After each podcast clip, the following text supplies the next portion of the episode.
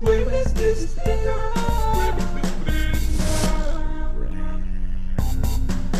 Jueves de estreno.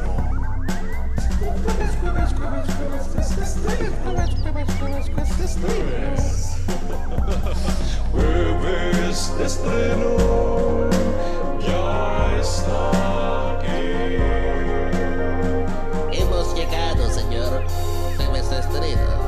su máximo poder. Ya lo veo. Jueves de estreno se está apoderando de todas las radios del país. Todas. No lo creo, señor. Activemos el retroprocesor.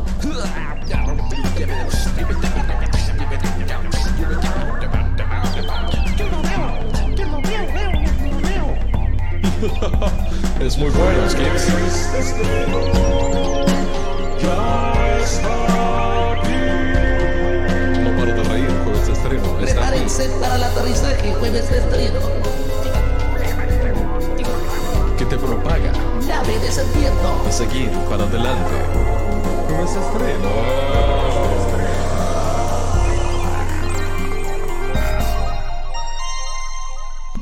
Oli. Olis. Bienvenidos, eh, jueves de estronomanoides, chernomaneros, quiquemaneros, asesinos mano- manenero- bananeros, Mañanero, ¿cómo es? mañaneros y nocheros. ah. ¿Cómo están? Bienvenidos a este nuevo eh, programa, episodio, capítulo de jueves Podcast, de estreno, etcétera. eh, como le quieran llamar. Hoy es nuestro programa número 10. El 10, vamos. Picote, el Diego, Diego Armando Maradó, Que está dirigiendo gimnasia ahora. ma- ma- más duro. Nuestro programa número 10, Quique. Llegamos. Qué loco, Está- así. estamos ah, haciendo algo. Hace 10 programas, hace 10 programas estamos empezando. No, no, mu- muy loco La esto. ciencia. El tiempo pasa, nos vamos volviendo viejas. Poniendo, viejo, creo que sí, sí, es tremendo. Bueno, como podrán escuchar, estoy acá. eh, a mi izquierda está el queridísimo doctor Quique, como Hola, ¿cómo siempre. Como Eh, siempre, acá estoico. Hoy lo noto mejor, de no está mal de la garganta, que siempre está tosiendo usted. Más o menos. Más o menos, sí, no. Te pero noto estoy- la voz más limpia. Sí, sí, sí. y Aparte estoy contento. Programa 10 es un cumpleaños, digamos. ¿Estuviste tomando un tecito? No, algo? no, no. No, simplemente alegría. Tomando alegría, una Tomando- dosis de alegría diaria. Eso es lo que yo este, diagnostico a la gente. Le digo, tomen un poquito de alegría, un sorbo Un cada poco día. de paracetamol y un poco de alegría. Exacto, ahí va. Bueno, ¿y qué pasa? Hoy yo estoy medio, medio tristón porque hay un lugar ahí que está vacío, hay, un acá. silencio acá. Mal. Eh, miren, No, No un silencio pero increíble. que nos mata. Falta la- ¿no? la- El silencio. Falta la tercer pata del trípode. Exactamente. Nos caemos. Estamos Nos desequilibrados. para el señor asesino, el queridísimo Martín Manuel Soto, eh, ha dejado de existir. No, no. Nada, le mandamos un beso al asesino que no, no pudo, no llegó. Está matando a alguien, me parece. Me no parece sé si está que en el exterior sí, sí. o dónde, pero. no, no pudo, pero bueno, nada, nosotros vamos a llenar de amor ese lugar tan oscuro y sombrío que él siempre ocupa. Sí, la verdad que sí. Eh, Pero bueno, vamos a arrancar ya a avisarle a la gente de qué vamos a hablar este programa porque tenemos un sorteo, guarda. Esa. Estamos haciendo muchos sorteos, vamos a hacer, para que sepa la gente, vamos a sortear eh, una vez semana por medio. Vamos a hacer un sorteo, o sea, esta semana anunciamos sorteo, la semana que viene lo cerramos. Y así sucesivamente. Sorteo, cierre, sorteo, cierre. Así que estén súper atentos si les gustan los cómics. Obvio. Porque acá la comiquería sector 2814 La bolsita. tu sector en el universo, escuchen la bolsita, que queda en Suipacha 892, microcentro, una comiquería excelente de la ciudad de Buenos Aires. Sobre todo eh, está llena de cariño esta comiquería. El, el dueño Germán, que, que es amigo mío, es un capo. eh, hay mucha buena onda ahí. eh, familia, o sea, onda amistad, viste, Se- se- mucho cariño ahí. Está hecho con- corazón esta comiquería. Y gracias a ellos que nos están bancando, estamos haciendo estos sorteos lindos. Exacto. Bueno, ¿de qué vamos a hablar este programa? Vamos a hacerle la- el itinerario a la gente de esta, de esta nave, por donde se va a ir trasladando. Primero, como ya saben, tenemos el- el- la planta nuclear del señor Chernobyl, que es mi, mi sector aquí en la radio. Un sector en el universo. Mi sector en el universo. donde por lo general últimamente me di cuenta que estoy hablando de cómics, de DC, obviamente, porque Marvel se la come. eh, y de anime. ¿no? Bien, es bien. como que Y nos iluminás con lo que los otros dos no sabemos, así que bien. Por lo general ahora estoy, viste, eh, por ese señor. temita. Bueno, ¿qué vamos a hablar hoy? En, la planta nuclear vamos a hablar de Tom King, que es un escritor de cómics. Un grosso. Grosso, el tipo, me cae de bien. premios, todo. Sí, sí, sí. Eh, vamos a, a saber un poco de quién es esta persona, que es un escritor muy nuevo. Es un tipo bastante contemporáneo. Ajá. Eh, después voy a recomendar unos animes para ver en Netflix. Bien, también. perfecto. Así que bastante variado los temas. Después tenemos el baúl del asesino, que hoy, hoy no está el asesino, así que ese baúl lo vamos a llenar entre el doctor y el señor Chernobyl. Ahí va. Eh, ¿Qué vamos a hablar en el, en el baúl? Vamos a hablar de una. Yo, eh, el baúl del asesino lo tiene él en su casa, básicamente. Entonces yo traje mi gabinete de doctor. El, el gabinete. El gabinete. Eh, ahí traje una película Ki- misteriosa. Este, traje una película misteriosa, una película de Bien. terror, una película de culto, un personajón. para no romper con la tradición del asesino, para honrarlo. Exactamente, para honrar a nuestro Mantengamos el misterio vivo. Exacto, Un besito, Tincho, que sé que nos estás escuchando ahí adelante, en el, en el ocaso. Ah. tenemos, contémosle a la gente, tenemos una ventana genial, podemos ver el cielo, cosa que antes no. claro, un árbol ahí también. ¿Dónde un pino. estamos? ¿No? Porque nunca lo- no lo estamos diciendo Ah, últimamente. guarda, estamos en Aptra, Estamos loco. en Aptra, Somos así es. acá Radio Tú, la radio oficial de Aptra. Exacto. El otro día Ventura en los Martín Fierro dijo Que tenemos esta radio, que está orgulloso, una radio digital que llega a toda A todo. Latinoamérica. Exactamente. O sea, APTRA es la eh, Asociación de Periodistas de la TV y la Radio Argentina. Sí. Eh, son los organizadores de los Martín Fierro. Y el otro día estuvimos en los Martín Fierro del Cable y nosotros, Ajá. jueves de estreno, estuvo cubriendo el evento, haciendo notas. Los chicos de. Jueves de Estreno estuvieron Chicos. cubriendo eh, Martín Fierro y si quieren enterarse de las notas que estuvimos haciendo, todos los chimentos, todas las cositas, pueden estar ahí pendientes de Somos Radio Tú en el Instagram, en todas las redes sociales. Como ya saben, Facebook, Twitter e Instagram, arroba Somos Radio Tú. Estén, man- manténganse atentos a las redes que vamos a estar subiendo las notas y de a poquito ir eh, soltando contenido del- Exactamente. del tema. Exactamente. Bueno, ¿y vos qué vas a hablar en el momento que es del asesino? Después de mi gabinete. Yo voy a comentar eh, It Chapter 2, que la fui a ver Bien, al cine. Que no quiero comentar demasiado porque estoy preparando un videito que voy a subir a YouTube Vamos. al respecto, pero igual vamos YouTube, a, a nuestro canal de YouTube. a nuestro canal de YouTube. Eh, pero igual vamos a, vamos a estar hablando un poquito, ya que estoy, voy a hablar un poco de Andy Muschietti, voy a hablar un poco de Stephen King, ahí un picadito. Perfecto. Y eh, finalmente, en, en el, en el sector del Dr. Kike, en la clínica del Dr. Kike, Exactamente, yo voy a continuar con un informe que había empezado hace como tres programas o cuatro de datos que no sabías. Básicamente voy a hablar de algunas películas que están basadas en cómics que no se sabe o no se sabía tanto, ¿no? Más que nada para gente como yo, que empezó a, ver, a leer cómics o a ver películas al respecto más tarde. Bueno, traje unas cuantas, aparte voy a hablar de una novedad justamente de una de esas películas. Este, Interesante. y quería comentar unas cositas de una peli que recordé ayer. Bueno, un así. Me, me gusta el título Películas que tal vez no sabías que están basadas en cómic. Me gusta el tal vez. Y sí, porque Está no voy a, a creerme el dueño de la verdad y decir que no sabía, si por ahí lo sabía. Sí, es por Bueno, eso. vamos a arrancar de lleno con los estrenos de la semana. Bien. Hoy es jueves estreno, justamente como se llama el programa. ¿Qué hay para ver en el cine, señor Kikón? Aquí tenemos las películas. A ver, Vamos a nombrar. La película por ahí más pochoclera, más eh, re- remarcadita, que me parece una cagada, la otra vez vi el tráiler. Ya, ya de entrada te digo antes de cómo se llama la película, me parece una cagada. Se llama Presidente Bajo Fuego. Es muy mala. Yo te voy a contar lo que yo sé.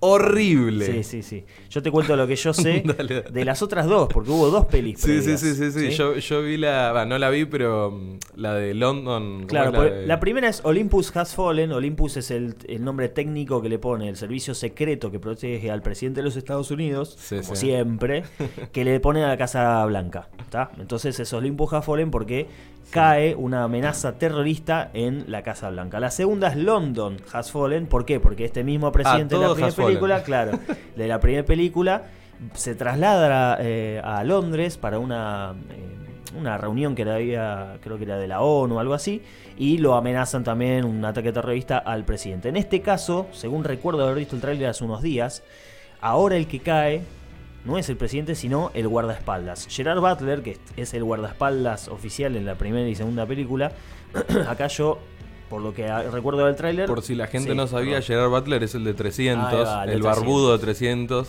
Sí, eh, ¿no? This is Sparta y pega la patada. Es Sparta. Que hacían el remix, ¿viste? Ese que Total, que tiene una peli muy buena que no es tan conocida.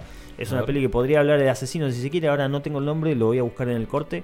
Pero que mm, él con su pareja son secuestrados por Pierce Brosnan. Me parece fantástica esa película. No es una off, qué loco, pero a mí me gustó mucho. Bueno, este chabón, en este caso, ahora le toca a él caer, básicamente. Creo que hay una, una trama ahí para hacerlo caer como. Es una película de acción Sí. bien poronga. O sea, eh, no sé, loco. De- pa- para mí, después de, de Jason Bourne, de, de las pelis de Jason Bourne, las tres, ¿no? Después la que, no sé, si hicieron algo después de las tres, hubo algo. En realidad hubo algo en el medio. Hubo la cuarta de Jeremy Renner. Jeremy Renner. No, la, Pero la ¿no es cuarta. ¿No es la tercera esa? No, no, la tercera es una trilogía que está toda con. Porque con después hay una quinta el entonces. pibe este, ¿cómo es? Matt Damon. con Matt Damon, una quinta donde vuelve a ser Matt Damon y cierra. Por eso te digo. Ah, eso puede para ser. mí es 1, Ah, 2, pero la la onda 3 es- de la de Renner, que es Legacy, y la después onda la de 4 la, la... la onda es de la trilogía. Y es, es, eh, es él. Eh, para mí después de eso, no, no sé, las películas de acción decayeron. No. Va, no, voy a hacer una salvación. eh, Kingsman. Kingsman, Kingsman a mí me buena. gusta mucho. Me parece. Kingsman me parece 007 con una inyección de frescura, de juventud, de, de vigor y de, de- de cosa nueva. Mm, ¿no? Vigor, qué linda Me, palabra me- esa. me parece eso, Kingsman. Está, digamos. está muy buena esa Como, viste. A mí dentro de manteniendo más o menos los cánones, eh, me gustan bastante las primeras dos del transportador con Jason Statham. No son Bueno, respetables. no, era- la segunda me parece una caga. La primera es buenísima. la primera es muy buena. Después para mí ya y derraparon. John Wick 1 está bien hasta ahí. No John voy a Wick entrar uno está linda, pero sí, bueno, sí. ya sabemos. Pero ya sabemos. bueno, ¿qué más tenemos para ver? Tenemos eh, una película llamada Señor Link, que es, eh, es um, stop motion. ¿no? Ah, mira. Si no me equivoco, creo que es de los que hicieron, viste, los de la granja, Gromi, y Sí, no sé puede ser cuánto. Wallace y- Wallace y Eh, Gromit. y Gromi, bueno. Y los de las gallinas. Sí, sí. Muy Esta peli igual se, esteñó- se, ah, se estrenó en Estados Unidos hace banda, como un montón de otras películas. Eh, ¿De qué se trata? Actúa, muy loco esto, actúa eh, Hugh Jackman. Ajá. Hace la voz, ¿no? Obviamente. Hace la voz de eh, este personaje que es un... eh, Missing Link en realidad se llama en inglés. Claro, Señor Link le pusieron acá. Es, es como el eslabón perdido. Ah, o sea, claro, es como que... un- claro, un arqueólogo encuentra como un mono que es un mono persona. Claro, un primate. Eh, Justamente, como los- es la mitad entre el- la persona y el mono, como le, ¿entendés? Y nada, y se vuelve como una comedia divertida, qué sé yo. Eh, según lo que leí, esta película tuvo eh, muy, o sea, bajas críticas, to- Ah, todo para atrás. Eh, pa, no sé si está tan mala la película, pero no tuvo impacto, no recuperaron guita, les fue re mal con esta Claro, película. una cagada, básicamente. Tremendo, tremendo. Luego tenemos Bruja, Eh, Guarda con esta, una película argentina que me pareció interesante. Muy. Obviamente puede ser mala, pero a mí me encanta cuando tratan de hacer algo distinto. Exacto. Un cine de género argentino que no hay. Me gusta cuando se la juegan y hacen cosas que puede ser mala. Vi el tráiler y es como que puede ser buena o pueden ser mala. La tendría que ver. Pero claramente para ir al cine no, porque ahí está resalado el cine y para ir al cine tenés que ir a ver algo Polenta. que- a- que- algo que vos digas, che, esto vale la pena, ¿no? Como algo un poco más seguro. Total. Pero estuve viendo el tráiler de, de esta película argentina llamada Bruja. Parece muy bueno. Me, me gustó el, concepto que dicen hay que castigar a los que hacen daño. Que lo dice, viste, así como repotente. Como Bien. la mina dice, pues como que son unas brujas medias locas. Dice, "Et- lo- a los malos hay que hacerlos reventar. No importa el coste, viste. El- el- Ah, me encanta, boludo. y claro, eso me Es- recopó y, y las minas como que nada, son re macumberas y... eh, Es cierto, eh, se me ríen del otro lado. Es cierto, me- yo me- pienso así, me yo soy copa, muy me copa eso, tipo las brujas ahí diciéndose, vení, guacho forro. me encantan las brujas, que se revelen las brujas, guacho, me encantó. Guarda, porque hay una. Yo, mi mujer es bruja, tengan cuidado, eh. Por No eso, dije, enojar, no, dije nada malo lo de la bruja, todo No, no, no, es muy buena. hay que tener mucho cuidado y todo. ¿Y qué más hay? No, che? y hay, un, y hay un lindo cast acá en la, en Sí, la está Fuseneco, Está- Leticia Breiche, que está re loca. Está Erika Rivas. Erika Rivas está, no me sabía el Eh, nombre. Pablo Rago, que ni fu ni fa, hasta Leticia Breche, que está re loca. No, Queda bien de. Claro. bueno, después eh, tenemos a Dolores Fonsi interpretando una película llamada Claudia. Vi el afiche, me pareció interesante ya el afiche. Me Medio raro, no sé, a mí no me llamó mucho. Está, está como media, una mina media mala leche, que va un, no sé, como una especie de una casa, que no sé qué onda. No, no, no sé, no me. No. no. Ah, mira, yo flasheé otra película viendo solo el afiche. Flasheé cualquier otra cosa. Eh, no sé, está, está vestida como una azafata, pero no es una azafata. No, no sé, medio raro. Claro, a mí, extraño. la verdad que no me, no me llamó mucho. No, me intrigó básicamente. Puede ser una película medio isatera, tal vez.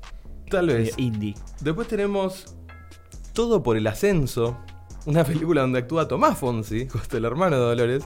Una película de fútbol, media, Ah, pará, pará, pará. pará, media pará, pedorra. pará. No. Bancame un segundo, espera.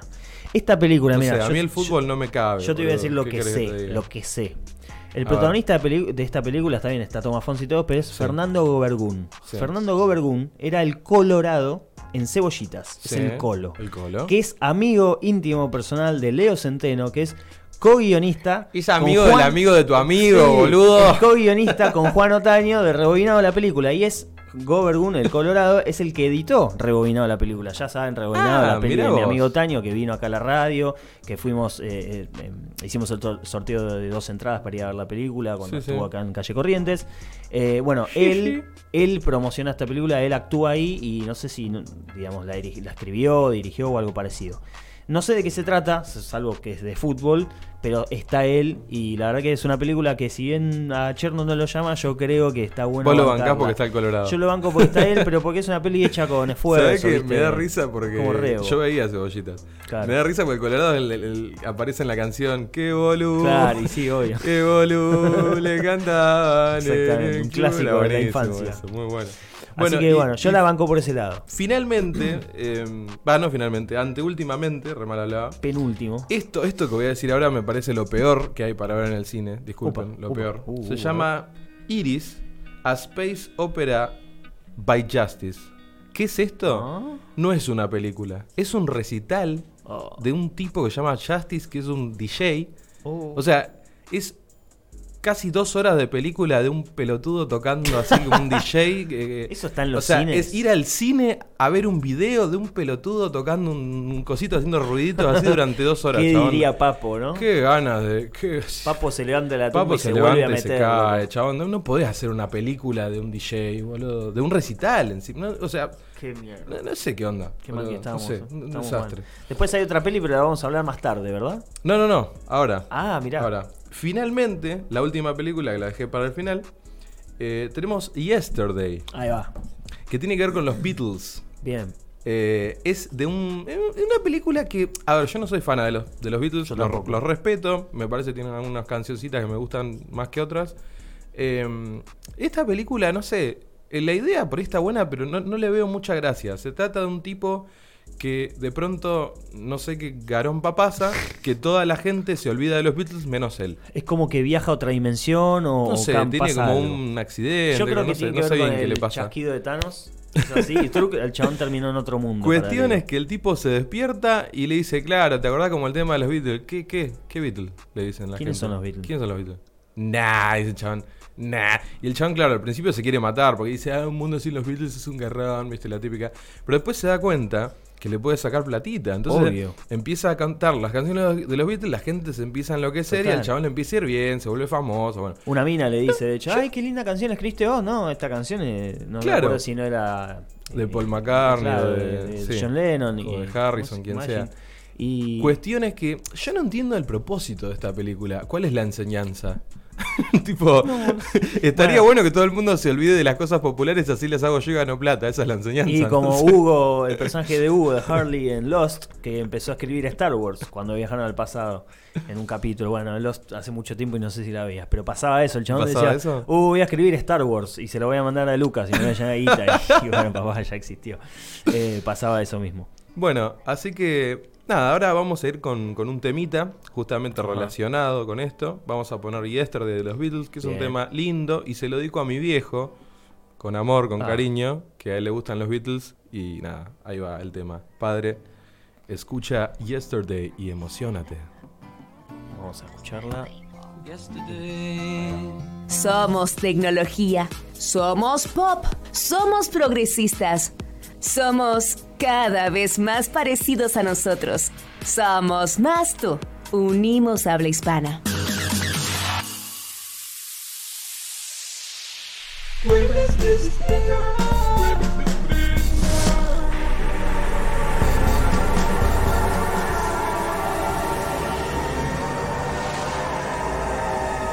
Oh my god, oh my god. Preparaos. ¿Qué pasó? Se ha, se ha prendido la alarma de la planta nuclear. ¡Qué miedo! Oh, be careful, my friend. Bienvenidos ¡El señor! a la planta ¡El señor! nuclear ¡El señor! del señor Chernobyl. ¡No! ¡El señor Cherno! Se han abierto las puertas de esta planta nuclear que siempre está en problemas, siempre está en, en danger, danger, warning. Eh, pero antes, pero antes, vamos a decir nuestras redes sociales para que nos Las escuchen, redes, por favor. Primero, las redes sociales de la radio son Facebook e Instagram. Sí. Es arroba somos radiotube. Después eh, nos pueden escuchar. ¿Querés que diga todo yo de seguido? No, Así te no, dejo no. hablar, no te gasto la De- garganta. Déjame, déjame, déjame decir una. Te digo el WhatsApp. Dale. Nos podés mandar WhatsApp a la radio Exacto, si querés manden, comunicarte con nosotros. Comenten. eh, hacer una comunicación en vivo, decir, pibes, ¿qué onda? ¿Qué hacen ahí?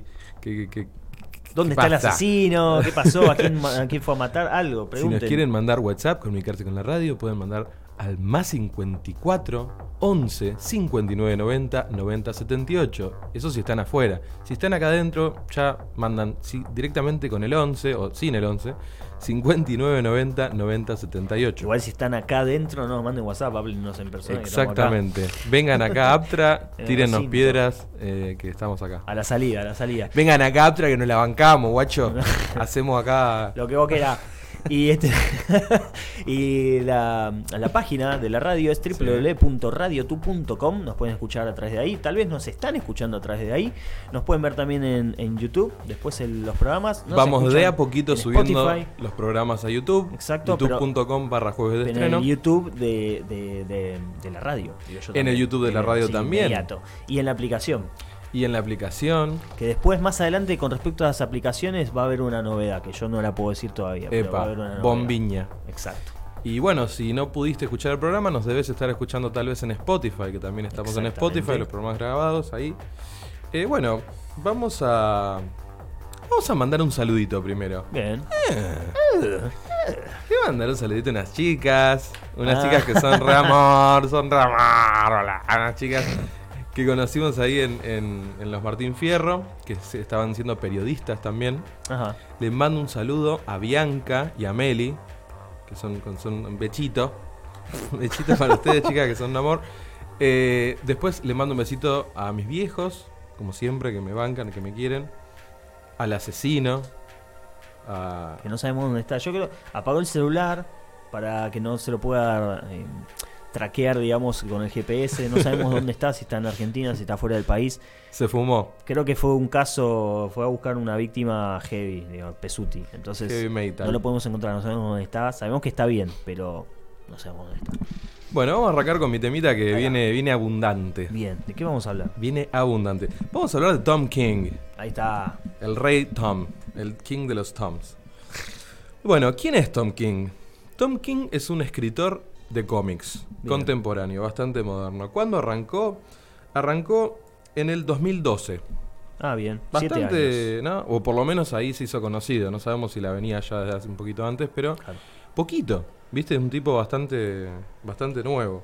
Mm, es cierto. Eh, ¿Qué onda con Tom King? Tom King nació en 1978.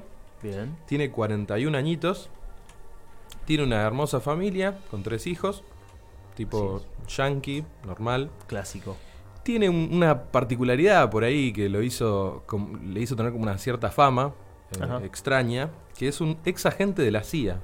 Ah, mira. Es Re el loco. Kingsman, ¿no? boludo. Re loco que un ex agente de la CIA se ponga a escribir cómics. O sea, es muy interesante porque toda su experiencia la puede volcar, ¿no? De una Total. forma eh, bastante visceral. Mirá, Por- me cae por lo mucho que- mejor todavía ahora el chavo. Muy loco, ¿no? Bueno, eh, ¿qué podemos hablar de Tom King? Eh, su primer obra, digamos, con la que se hizo conocido, eh, se llama A Once Crowded Sky, o alguna vez fue un cielo lleno, de- gente, no sé cómo decirlo en, en castellano. Crowded, sí. lleno. Que lo hizo, bueno, el 2012, que es un libro sobre, sobre superhéroes. Ajá. Pero no es un cómic, es un libro sobre superhéroes. Respecto, texto. mira. Ahí es donde más o menos llamó la atención. Y después eh, fue haciendo distintos trabajos, principalmente para DC. Trabajó con Marvel también, pero Sí, principalmente. Sí, ahora, voy, ahora voy a llegar a eso. Eh, con ese se hizo muy conocido, con Claro. el laburo de Vision. ¿Viste? Es Marvel. Bueno, yes. Va, da, da, sí, sí, sí. Es No, que no- no entremos. me agarra el. ¿viste? ¿Pedazo de boludo? Bueno, eh, nada, fue reconocido con laburos como por ejemplo de Omega Men, que es eh, una historia de Green Lantern, de DC, que sobre todo la mayoría de sus trabajos eh, son como historias que no son parte de las series regulares de, de los superhéroes, sino que son historias aparte. Ajá. Son como un black label, viste, como una cosa que se contiene por sí misma, ¿no? Bien. Eh, por lo general... Autoconclusivo. sería. Claro, pero como separado, viste, de la historia principal. Como Bien. una historia, eh, por así decirlo, como un what if. Eh, eso te iba a decir. Tiene como más esa onda, viste. Copado. Eh, que obviamente en, en DC se llama Black Label ahora. Es como un Elseworld también que se decía en Eh, DC. ahí va. Bueno, eh, estas historias por lo general la mayoría son de 12 issues, o sea, de 12 numeritos, de 12 Bien. capítulos. La mayoría. Esta de Omega Men eh, es, es así. Después tenemos eh, una que fue bastante reconocida, una historia original de él, que se llama The Sheriff of Babylon, el Ah, sheriff de Sheriff. Babilonia, que también está, eh, está compuesta por 12 numeritos, es de vértigo también, y es un policial. Era de Vértigo, ¿no? Porque ahora Vértigo no existe más. Sí, ahora Vértigo, sí, qué sé yo, pero más o menos sigue la misma onda, pero es verdad. Eh, luego, bueno, ya dije, tenemos The Vision, que hizo para Marvel, que también 12 issues, fíjate, todo 12, Todo 12, 12. 12, 12. Eh, The Vision que hizo un trabajo bastante especial, donde Vision parece que se formó, él mismo se armó una familia, que son todos robots, él se creó su mujer, sus hijos, todo, y se armó Ah. como una familia donde, bueno, está tratando de, de- de vivir una vida normal con toda la demás gente, bueno, y ahí se, se ven, ¿no? Las, las peculiaridades que puede llegar a tener. Mirá lo que me acabo de enterar, porque yo pensé que había, que ese, digamos, esa historia era en realidad una cuestión de, de Wanda, como que ella había hecho después de House of M o algo así, como Hmm. ella es la noviecita de Vision, había ella formado esa cosa. De hecho, No, no, en realidad él se, se armó en la mirá, familia. de hecho en la, en la serie que va a estar en Disney Plus de, Sí. de WandaVision, Sí, que sí. ella más él, eh, tiene una onda 50 justamente rememorando esa, esos números. O sea que con un- algo hay ahí. Pero con un giro por ahí, Claro, como que twist. se va a basar un poquito en eso, pero sí, Exacto. Bueno, después, ¿qué más? Perdón, Eh, me encanta la música de la. De la, La música de, la cortina. de la planta nuclear. Me encanta, está buena. La Es re rave, estoy ¿viste? Mal. Estamos ahí en la Creamfield. Bueno, después, eh, una de sus obras más eh, reconocidas es Mr. Miracle, Mm, ahí va. eh, que es un personaje de Jack Kirby, que también es un- una historia de 12 números también. 12. Recibió un premio que se llama Eisner. Es un- Sí. un, premio que se les otorga a los eh, historietistas, que sería vendría a ser como Martín Fierro, como los va. Oscar, pero para eh, los cómics, o las historietas, como quieras decir. Mr. Miracle es un personaje de Jack Kirby, que Jack Kirby es, es muy grosso el tipo, muy grosso. Spider-Man, Los Eternos. El bueno, chabón, sí, y creó la mitad de casi todos los superhéroes de Marvel. Total. Es una total. locura. Junto con Stan Lee, dos bestias. Exactamente, pero viste, lo, lo copado es que, va, lo copado, lo triste es que Jack Kirby no fue tan reconocido porque Stan Lee era más, más caretón, viste, era el Claro. que más el que ponía la cara y el otro este se, chabón se metía en un cuartito así de dos por dos a dibujar como un loquito todo Ah, el tiempo, la era, era un limado. Era un crack. era un crack. Bueno, eh, después tenemos, lo tuvimos en la serie regular de Batman, que lo seguimos teniendo, de Batman Rebirth, eh, y todavía esta etapa de ahora también, desde el issue número 1 hasta el 85 lo vamos a tener. Wow. Ahora va por el 78. eh, o sea, faltan poquitos números ya para que termine de escribir Batman. Que bueno, con Batman acá eh, la cosa se pudrió un poco. Medio que hubo un bardo, la gente empezó como a polarizar, eh, no le gustó mucho, lo pedían que se vaya a la mierda y parece que DC le dio bola Uh. y lo sacó. Uh, todo mal, Batman venía bien hasta el número 50, que fue el, el casamiento fallido con, con Gatúbela, Oh. que eso medio que hizo que la gente se, se enoje un poco porque como que se iba a casar, la onda del issue 50 era que se iba a casar, todo piola, y al final no se casó una mierda. No, spoiler. Spoiler, bueno, pero esto pasó hace, no sé, el año pasado. Si no te enteraste, jodete. bueno. Eh, ¿Qué pasa? Nada, después de eso empezó como a. La historia empezó como a delirar un poco, se empezó a ir de mambo. eh, a la gente no le gustó mucho lo que está pasando con Batman hoy, en día, así que piden un, un cambio. Mira. Eh, no sé, yo, sí, a mí también me, dio- me parece que se fue un poquito de mambo, pero yo lo banco a Tom King. No sé, qué onda. Eh, y bueno, finalmente tenemos Heroes in Crisis, que era de lo que quería hablar hoy, Esa. Que es la historia de una historia que hizo él también, que es un evento que pasó eh, hace poco. Va, hace poco. Arrancó el 9 de septiembre del 2008, el año pasado, Sorteo. y... ¿eh? Nada. Y terminó en mayo de 2019. Bien. O sea, terminó hace meses, poco claro. esta, esta serie. Fueron saliendo nueve números. Y bueno, es una serie de nueve números a diferencia de las otras que estuve diciendo, que son 12, 12. mirá. Esta es un poco más chica. Eh, y bueno, ¿qué onda con esta serie? ¿Qué onda con Tom King? Eh, a mí me parece piola. Yo, yo estuve leyendo el tema de Batman. Estuve leyendo Heroes in Crisis también. A mí me gustó mucho, pero esta historia es un poco polarizante. Mucha gente no le gustó, lo, lo defenestró a este tipo. Y otra gente lo amó, por ejemplo. Y otra gente le gustó, más o menos. Hubo como un, no sé, qué onda, un amor-odio con esto. A mí me gustó bastante, me parece atrevido lo que hizo y yo estuve hablando con gente por qué más o menos no les gustó y por qué les gustó. Eso es una cuestión debatible, está buena para debatir. ¿De qué se trata Heroes in Crisis? Es un evento que pasó en DC, donde los eventos por lo general nuclean a muchos superhéroes. Sí. ¿no? Eh, acá eh, lo tenemos a. Bueno, me olvidé decir que está Clay Mann con doble N, que es el artista, el dibujante. Que los dibujos son una locura. Eh, eso, déjame decirte desde ahora que los, los dibujos son increíbles. Eh, no, o sea, creo que los comprás por los dibujos ya, más allá de la historia, porque los dibujos son unos paneles que a veces ocupan toda la hoja que son un- una locura total. Me, me volvió loco, uno de los mejores dibujantes para mí que existe hoy en día, es un, un disparate total ese tipo. Eh, volviendo a hablar de la historia, ¿de qué se trata Heroes in Crisis? Como dice el nombre, héroes en crisis. Eh, el argumento principal de la historia es un policial Ajá. como muchas historias, ¿no? Asesinatos. Hay un problema, un asesinato, hay que ver qué pasó, quién Sí. es el, el culpable y bueno, obviamente se van eh, desenfundando elementos y cosas extrañas. Bien. Hay un misterio. ¿Qué es lo que pasa? Eh, la historia trata de un lugar que se llama Santuario, Sanctuary, que lo creó Superman con Batman y con Wonder Woman, la Trinidad. Ujú. Crean este lugar llamado Santuario. Bien. ¿Qué es esto? Es un lugar que está eh, como en el medio del campo. eh, está creado con tecnología kryptoniana. Está pensado con la cabeza de Batman. eh, hay, hay tipo. con la compasión de, de Wonder Woman. Claro. Es un lugar donde los héroes pueden ir como a hacer terapia. Ajá.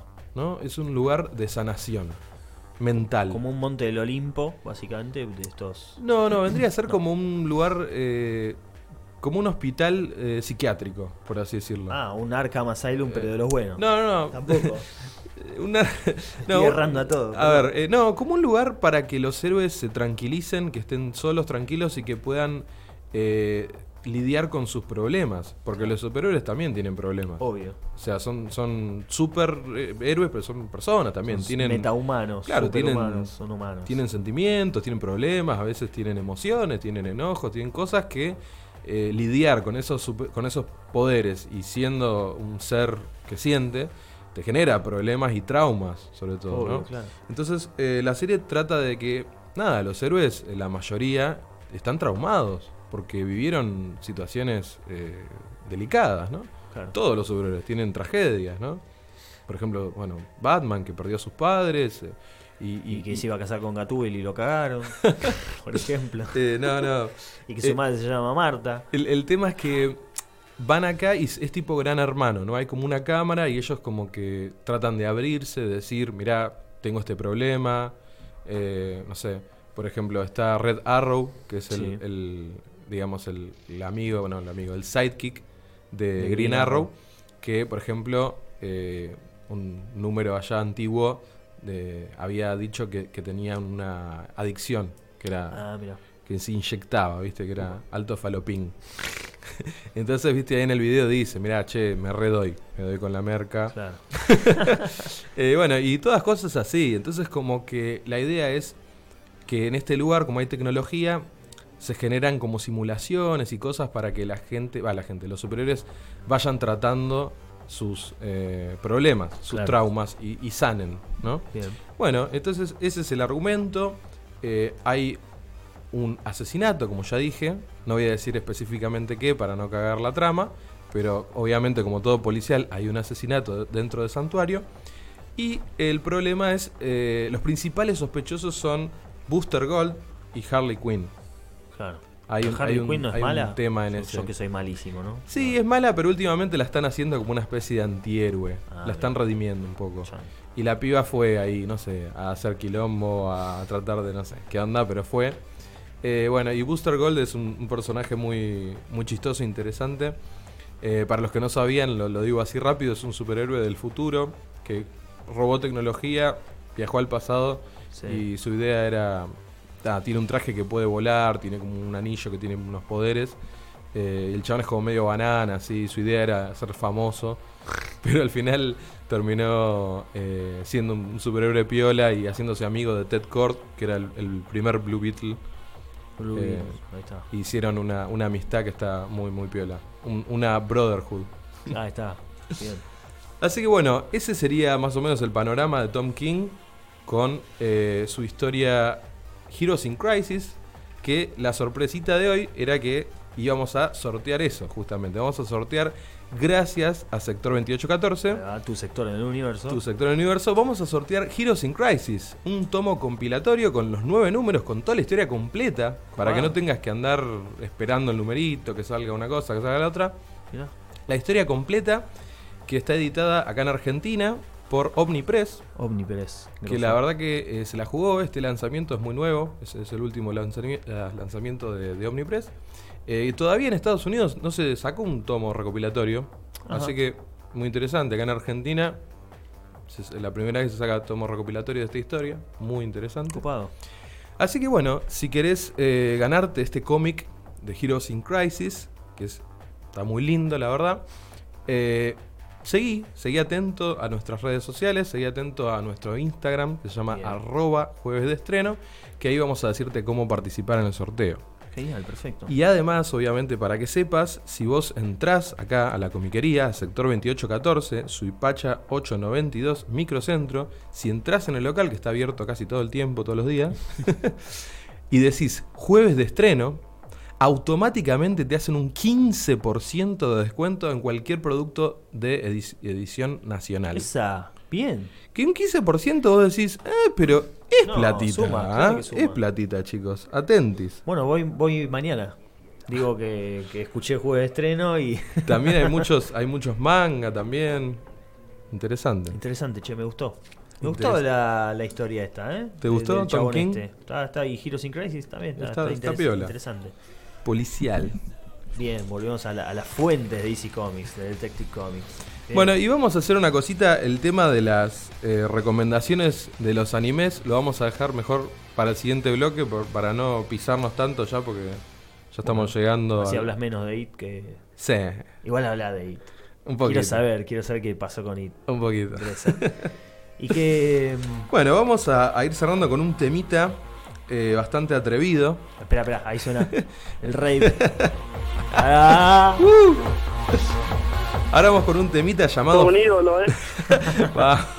Con un tema llamado Feel So Numb de Rob Zombie. Rob Zombie. Que es re rockero. Me encanta, Que te es- pone re loco. Es brutal, el chabón es un psicópata. Escuchémoslo ya. Vamos. I feel so good, I feel so numb, yeah. Somos teatro. Somos entretenimiento. Somos actualidad. Somos cada vez más parecidos a nosotros. Somos más tú. Unimos habla hispana.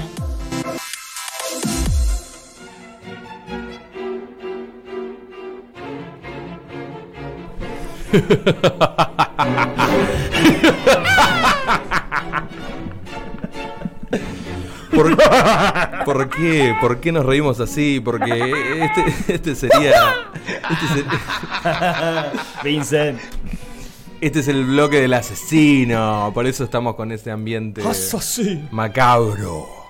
Asesino. Música de Bernard Herrmann, bestia, bestia de la música de películas, sobre Increíble. todo para Hitchcock. ¿Por qué se ríen? Es cierto lo que acabo de decir, es un crack el chabón. Bueno, comunicate con nosotros al WhatsApp si querés. Ahí Vamos está. a decir WhatsApp más 54 11. 9, 11. Hay un 9 antes del 11. Te maté. Te voy a matar. más 54 9 11. 11 59 90 90 78. Ya se está copando mucho.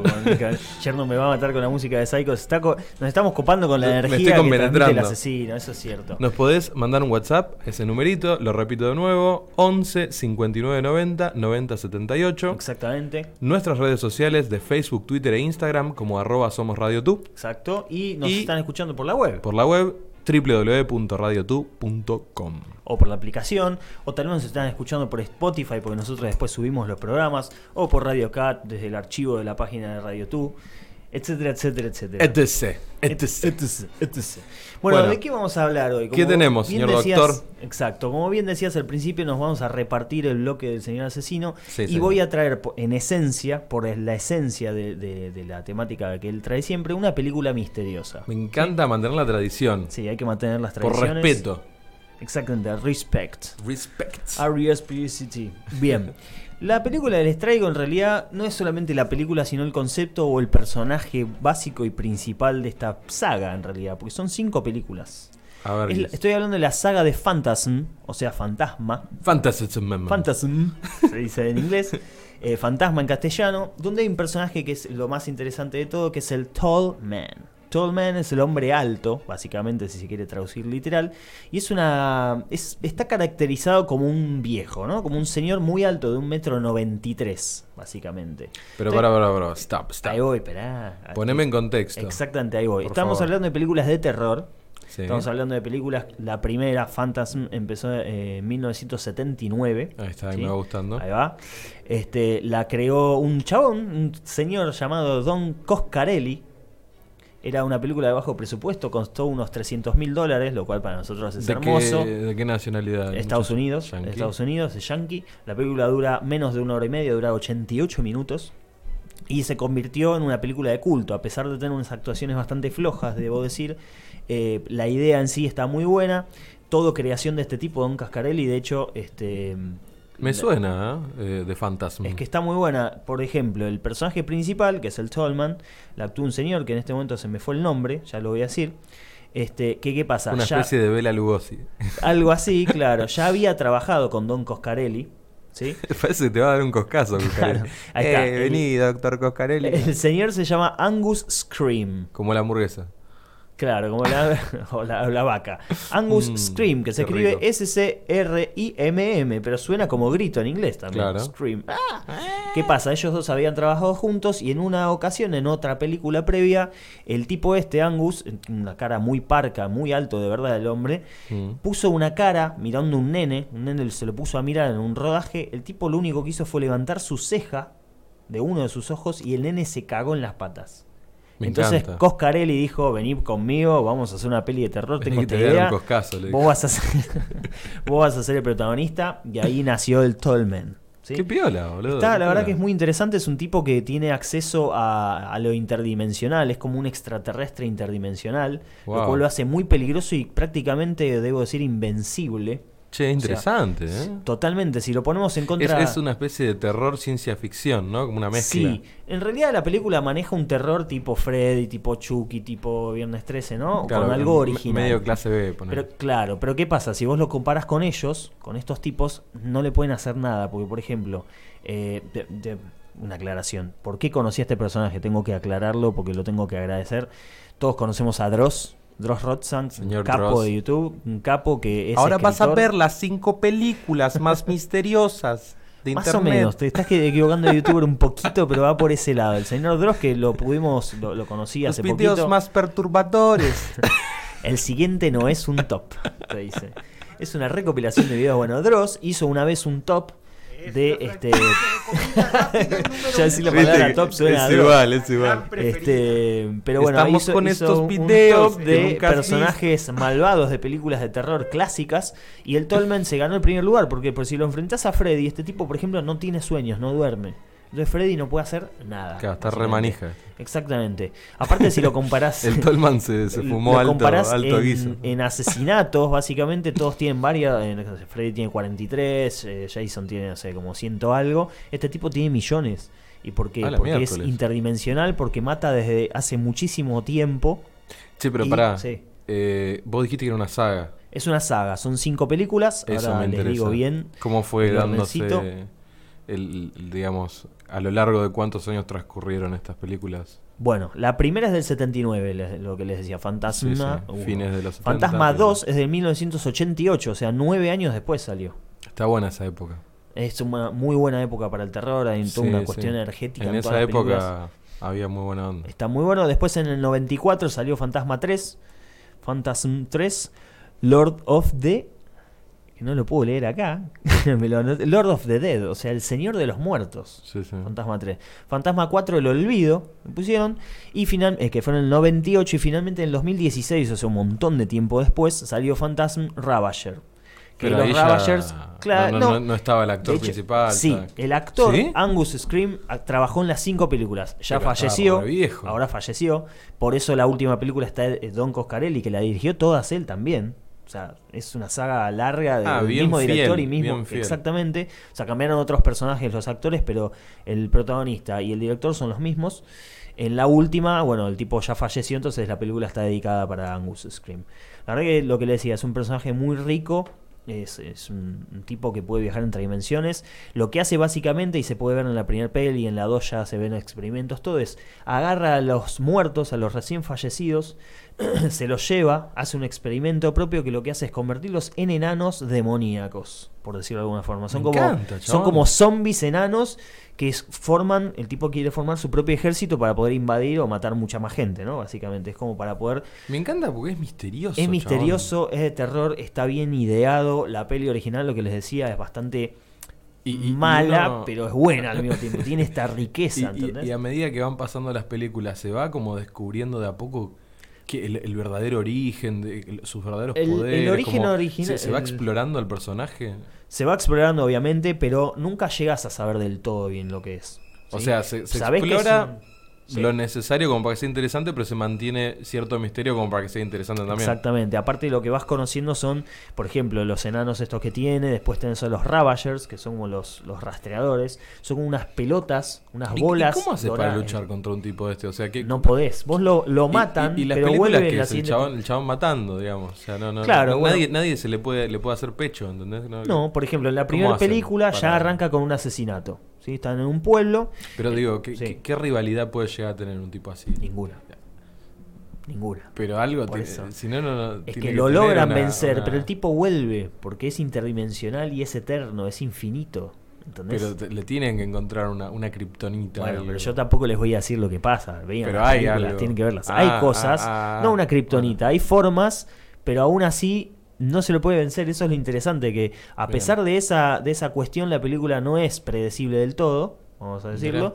Y a pesar de eso, digamos, eh, es creíble también. Porque no, no puedes decirle nada. Es un tipo eterno, básicamente. Es como un Es dios. etéreo, es como un ente. sí, sí. Algo así, bueno, está representado siempre en un cuerpo de este hombre alto, de un metro noventa y tres. En la primera película, este tipo es como el, el que maneja el cementerio del pueblo. Es un pueblo donde empiezan a morir personas, básicamente. Arranca ya la película en un asesinato, muere un tipo a manos de una mujer. Pero que resulta que es él, porque el tipo que tiene es shapeshifter, el tipo Claro. cambia de forma, se convierte en lo que se le cante Es el todo. traste. Sí, sí, Es sí. todo, puede estar en todos lados, te persigue, te busca, después te convierte en este zombie o te saca el cerebro, lo mete. Lo estoy diciendo muy bestia, muy por arriba, pero digamos, mete tu inteligencia en estas bolas que decía, que son plateadas, que bolas. flotan y que matan y que chupan la sangre de las víctimas. O sea, es- Bien, bien flashero. es muy flashero, tiene una cosmogonía muy, muy hermosa. La verdad que es una peli que recomiendo. Recuerden, es una peli floja de, medio clase B, pero que tiene todos estos conceptos y tiene una riqueza hermosa y por eso llegó a ser cinco películas después de esto. Muy Eh, interesante. La verdad que está bueno. Es más, las bolas esas plateadas las ideó también el director que una vez tuvo un sueño eh, plateadas, dije bien, un sueño donde lo perseguían unas bolas. Y ah, lo escribió y lo metieron en la película. Yo tengo sueño con mis bolas también.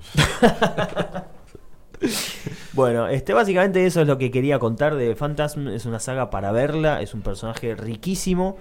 Mm, eh, qué rico. Muy sabroso con un poquito de sal. Aparte de la primera película, también lo que tiene copado, justamente como era de bajo presupuesto, la produjo, la editó, la hizo la fotografía, la escribió, la dirigió todo Don Coscarelli, el que te pega el coscazo. Un maestro el Un crack, la Coscarelli. verdad, una bestia.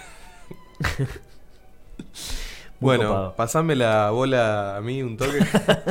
Te paso la bola a vos, hablanos de un Te poco pido, de please. Bien, no, pará. Vamos a. Vamos a hablar del otro, del otro tema que tenía Ah, que no cierto. pude encajar en el primer bloque. Es cierto. Eh, rapidito, esto no es, no es tan complicado. Eh, recomendaciones de anime en Netflix. Yo sé que a vos no te gusta, Kike, pero bueno, esto es para la gente que ve anime, que le gusta el anime, y vos podrías animarte a ver anime también. bueno, eh, vamos a recomendar tres series de anime que están en Netflix, eh, dos de las cuales agregaron bastante recientemente, Ajá. Y eh, dos de las cuales también tienen una particularidad, que son series que no son lo que parecen. Ajá.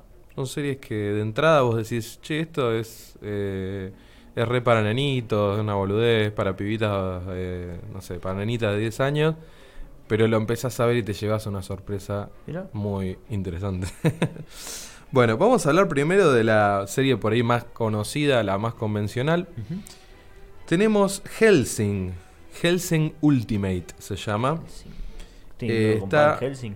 Sí. Ajá, bien, bien, me gusta. Eh, allá en la época de Animax, cuando había salido Animax, ese canal de anime hace mucho tiempo, Lo veía, yo eso lo veía. había salido Helsing, una serie que se llamaba Helsing. Eh, pocos capítulos, no me acuerdo bien cuánto, pero no sé, 12 capítulos creo que tenía o un poco más. 12 otra vez ese número nos persigue. Guarda. Eh, nada, Helsing trata de una organización que se llama Helsing, que está eh, una, una mujer, es, es la presidenta, digamos, que es la. eh, vendría a ser como la hija o la descendiente de Van Helsing, ¿viste? ¿Quién era Eh, Van Helsing para una aclaración así Van? Helsing es el cazador legendario de monstruos y demonios. Exactamente. Bueno, o sea, hombres esta- lobo, vampiros, toda la bola. Exactamente. Como la película de Hugh Jackman que fue medio, medio bizarra, pero. Sí, pero Zafa, eh, divertido. Van Helsing está representado por este por ah, Hannibal, no me sale el nombre, por Anthony Hopkins también en una peli. ¿Es en la de Drácula o es en la de Drácula muerto pero feliz? Que ahí también está. Eh, por Keanu Reeves, creo también, ¿no? No, momento, Keanu ¿no? Reeves es otro personaje. Es otro eh, personaje. es el- no me acuerdo el nombre, pero es como la, la víctima y es el protagonista de la película el que te hace llevar toda la película de Coppola del 92. Bueno, volviendo al tema. eh, volvemos a hablar de Helsing. Sí, en esa época se hizo ese anime de, Animax. Pero después hu- hubieron mucha, mucha censura. Esto está basado en un manga que son 10 tomos. Eh, hubo mucha censura en ese anime. No, no, o sea, fue como que nada que ver. La premisa era la misma, pero después en la serie original habla de, de nazis, ¿viste? Hay una Ah, cosa eh, bastante heavy. Hay como un ejército de nazis que son eh, como monstruos también, no sé qué onda, vampiro, hombre lobo, todo muy mezclado con todo eso. Eh, que en la serie de anime de esa época no lo, no lo hicieron. Mm. Bueno, ¿qué pasó? Después, en el 2006, tiempo después, arrancaron con este proyecto de Helsing Ultimate, que son 10 películas, 10 OVAs. En realidad, OVA OVA. es como un especial que se llama Original Video Animation, esa es la sigla. Eh, en este caso son unos OVAs especiales, porque no duran 20 minutos como los capítulos normales de anime, sino que duran entre 40 minutos y una hora. Opa, largo. Va- variando. Largo, ¿no? Bastante largo. Son 10 ovas de, eh, ya te dije, es entre 45 y una 45 hora. minutos ponele, sí. Eh, Y promedio, corte, sí, 15 50. minutos más. La productora es Madhouse, eso asegura una calidad fuerte, tiene una calidad increíble. Y tardaron mucho en hacer esta serie. Empezaron en 2006 y terminaron en 2012. Bueno, Tardaron 6 años. seis años. 6 añitos, pero finalmente está toda completa, la podés ver en Netflix. Muy la bien. recomiendo mucho, es, eh, es muy violenta, eh, vampiros, monstruos, hacen mierda. Está Alucard, que es este, este vampiro recontra potente que mata a todos, que están re loquitos. Bueno, está Integra Helsing, que es la mina esta, Victoria, que es una minita que se vuelve vampiro. Bueno, mucha gente por ahí que ve anime ya sabrá, pero esta es la posta. Si te gusta Helsing, esta es la posta de las postas. Y después tenemos otras dos series que, como dije, no son lo que parecen. La primera es When They Cry. Le pusieron en inglés ahí, la podés encontrar con este nombre. Cuando lloran. Cuando lloran. la podés encontrar con este nombre en Netflix. Eh, Hyurashi Naku Koro ni se llama en japonés. Yo me Ah, lo ¿cómo? sé. De vuelta, ¿eh? Hyurashi Naku Koro ni. ¿Y qué significa, sabes? En donde lloran las cigarras. Ah, mirá, Le faltó onda. meterlo de las cigarras. Esta serie me acuerdo el nombre porque me partió la cabeza. Es, Y es, es- perdón, es- a mí me hace acordar, acá le pusieron el silencio de los inocentes, ¿no? Las pelis de Hannibal, y en Sí, realidad sí. se llama el silencio de los corderitos. O sea, Claro. Nada que ver. No, pero, pero, más o menos, porque el cordero vendría a ser como inocente, ¿viste? Claro, pero el cordero Lamb. es como el cuerpo de cordero, como representando al hombre, tiene toda una cosa así. Pero las cigarras Ponele. tal vez hubiera estado bueno, cuando lloran Sí, queda flojo. Cuando pero- lloran es como así, ¿quién llora? Entonces, Claro, ¿quién es? La cigarra está bueno porque se llama así porque eh, esto transcurre en un pueblito de Japón, que yo estuve en Japón, arrecheto. Cuatro veces. y yo sé cómo son los pueblitos del interior de Japón y eh, trata bien, o sea, retrata bien esto del, del pueblito del interior. De cuando hace calor se escuchan muy fuerte las chicharras, ¿viste? Que hacen cue, cue, cue, me sale como el orto. Pero el, el cantito de la chicharra así fuerte, ¿viste? Te genera un, un clima de sofocación, ¿no? Como de calor, y humedad, sí. es esa cosa. bueno, esta serie tiene. En Netflix podés disfrutar de la primera temporada. Son 26 capítulos. Es una serie que no es nueva, es del 2006. Tiene otras temporadas que salieron. Yo me vi la segunda temporada. eh, la tercera ya no la vi. Pero la primera para mí es la posta. La primera temporada. Es la que te descoloca del todo. Esta serie parece ser una serie para chicos que tiene unos tonos muy coloridos, muy infantilesca, parece como algo medio tontito. Pero en realidad es recontra retorcida la serie, re diabólica, hay asesinatos, eh, es una locura. Es una serie de horror muy fuerte que te parte la cabeza porque tiene una estructura narrativa muy rara que nunca la vi en ningún lado. Eh, es como un tiempo fragmentado y tiempos paralelos que a su vez se conectan entre sí. Una cosa muy retorcida. Y esta estructura narrativa ayuda, ¿no? A, al- a, digamos, a contar esta historia que es retorcida de por sí, ¿viste? Porque a veces alguien utiliza algún método para narrar algo que no tiene nada que ver con lo que está narrando. Bueno, esta forma de narrar tan retorcida ayuda a lo retorcida que es la historia. Entonces te, te- te trauma. Yo te juro, cuando iba por la mitad de esta serie tuve pesadillas, ¿no? Me, me re pegó. Así que si querés ver un anime que te sorprenda, eh, que es retorcido, que te hace pensar, que, que- que es re paranoico, que es re loco, mirate Hirashi Naku Koroni que está en Netflix. De vuelta, por favor. Eh, When They Cry o cuando lloran las cigarras o no sé. Bueno. No, en japonés. Higurashi Naku Koroni. Oh, andana. Nande monaide. Kawaii. Kawaii. Bueno, y finalmente tenemos otra serie que también no es lo que parece. Se llama Madoka Mágica. Ajá. Y a simple vista es una serie que es onda Sailor Moon. Ah, bien. Son nenitas del colegio que ah, tienen unos poderes mágicos. Ahí así, me perdiste, Como perdón. un. Pará, a simple vista, dije. Ah, ok, tienes razón. Se ve esto, ¿no? Y vos decís, ah, una serie para nenitas, onda Sailor Moon, una boludez. Pero yo la vi porque me la recomendó un amigo, allá en su época, yo ya la vi hace varios años. Eh, lástima que no la pude ver ahora en Netflix porque se ve mucho más lindo, yo la vi en una calidad re baja. Eh, tiene muy buena animación, eso lo tengo que aclarar. Mi amigo me dijo, mirate esta serie, me dijo. Che, pero parece de nenita. Mirate esta serie, me dijo. Dijo, bueno, viste, hay que confiar, ¿no? En el que te, te recomienda algo. Bueno, la voy a ver, dije. Son 12 episodios. De nuevo con el 12. 12, uh, otra vez. Son 12 episodios, corta. eh, pero no son de 45 minutos como el otro, no, no. No, anime normal. 12 episodios. Eh, ¿De qué se trata esta serie? Como dije, onda minita Sailor Moon. Pero tiene un giro muy siniestro y muy raro. Porque aparece como un bichito, como un, como un gatito, Ajá. que le ofrece ¿no? los poderes y todo. Y la pibita esta como que dice, bueno, dale, quiero, quiero ser poderosa, quiero ser no sé qué. Pero hay como algo siniestro, como que tiene que dar algo a cambio, como que se empiezan a poner medias turbias las Hay un cosas. favorcito para. Sí, se- como que se mete en algo siniestro, aparece una piba misteriosa que le dice, no, no le des bola al bicho ese, lo quiere matar. Es un bichito que es retierno, que parece como un gatito, pero en realidad es como un extraterrestre interdimensional, medio raro y, Como el gato de Capitana Marvel, y pero o- malo. con objetivos siniestros. Como un gato normal, básicamente. Ponele. sí, sí, sí. Como un garero que hacen quilombito. Eh, estas estas eh, madocas mágicas eh, se enfrentan como a, ellos le dicen brujas, ¿no? Eh, y en la parte que se, se enfrentan a estas brujas, entre comillas, porque no son las brujas tradicionales, estas brujas son como, como una especie de fantasmas surrealistas interdimensionales, no sé, o sea, cuando luchan con esto se, se genera como una especie de animación muy flashera que es como si fuera un collage, como una Sí. rotoscopía. Claro, como si fuera la peli de Spider-Man de muy- Sony, la copada. Claro. Animada. Es muy onírico. O sea, las escenas esas son muy, son muy raras, ¿entendés? Como que te muestra algo fuera de la realidad y es un flash total. Y bueno, y la serie tiene, nada, al final tiene como hasta viajes en el tiempo y cosas re locas. Empieza como algo re tontito, re simple y te termina partiendo la cabeza. Mirá cómo la pegamos, ¿no? Con- muy loco. Cumplimos el estilo temático del asesino y encima hablamos de seres interdimensionales y, Y de oscuros. cosas turbias. Turbio y oscuro, me encanta, muy muy dross. Muy, espero que eh, todo esto que Warner escucharon, que todo esto los haga pensar sobre todo esta noche antes de irse a dormir, como dice él.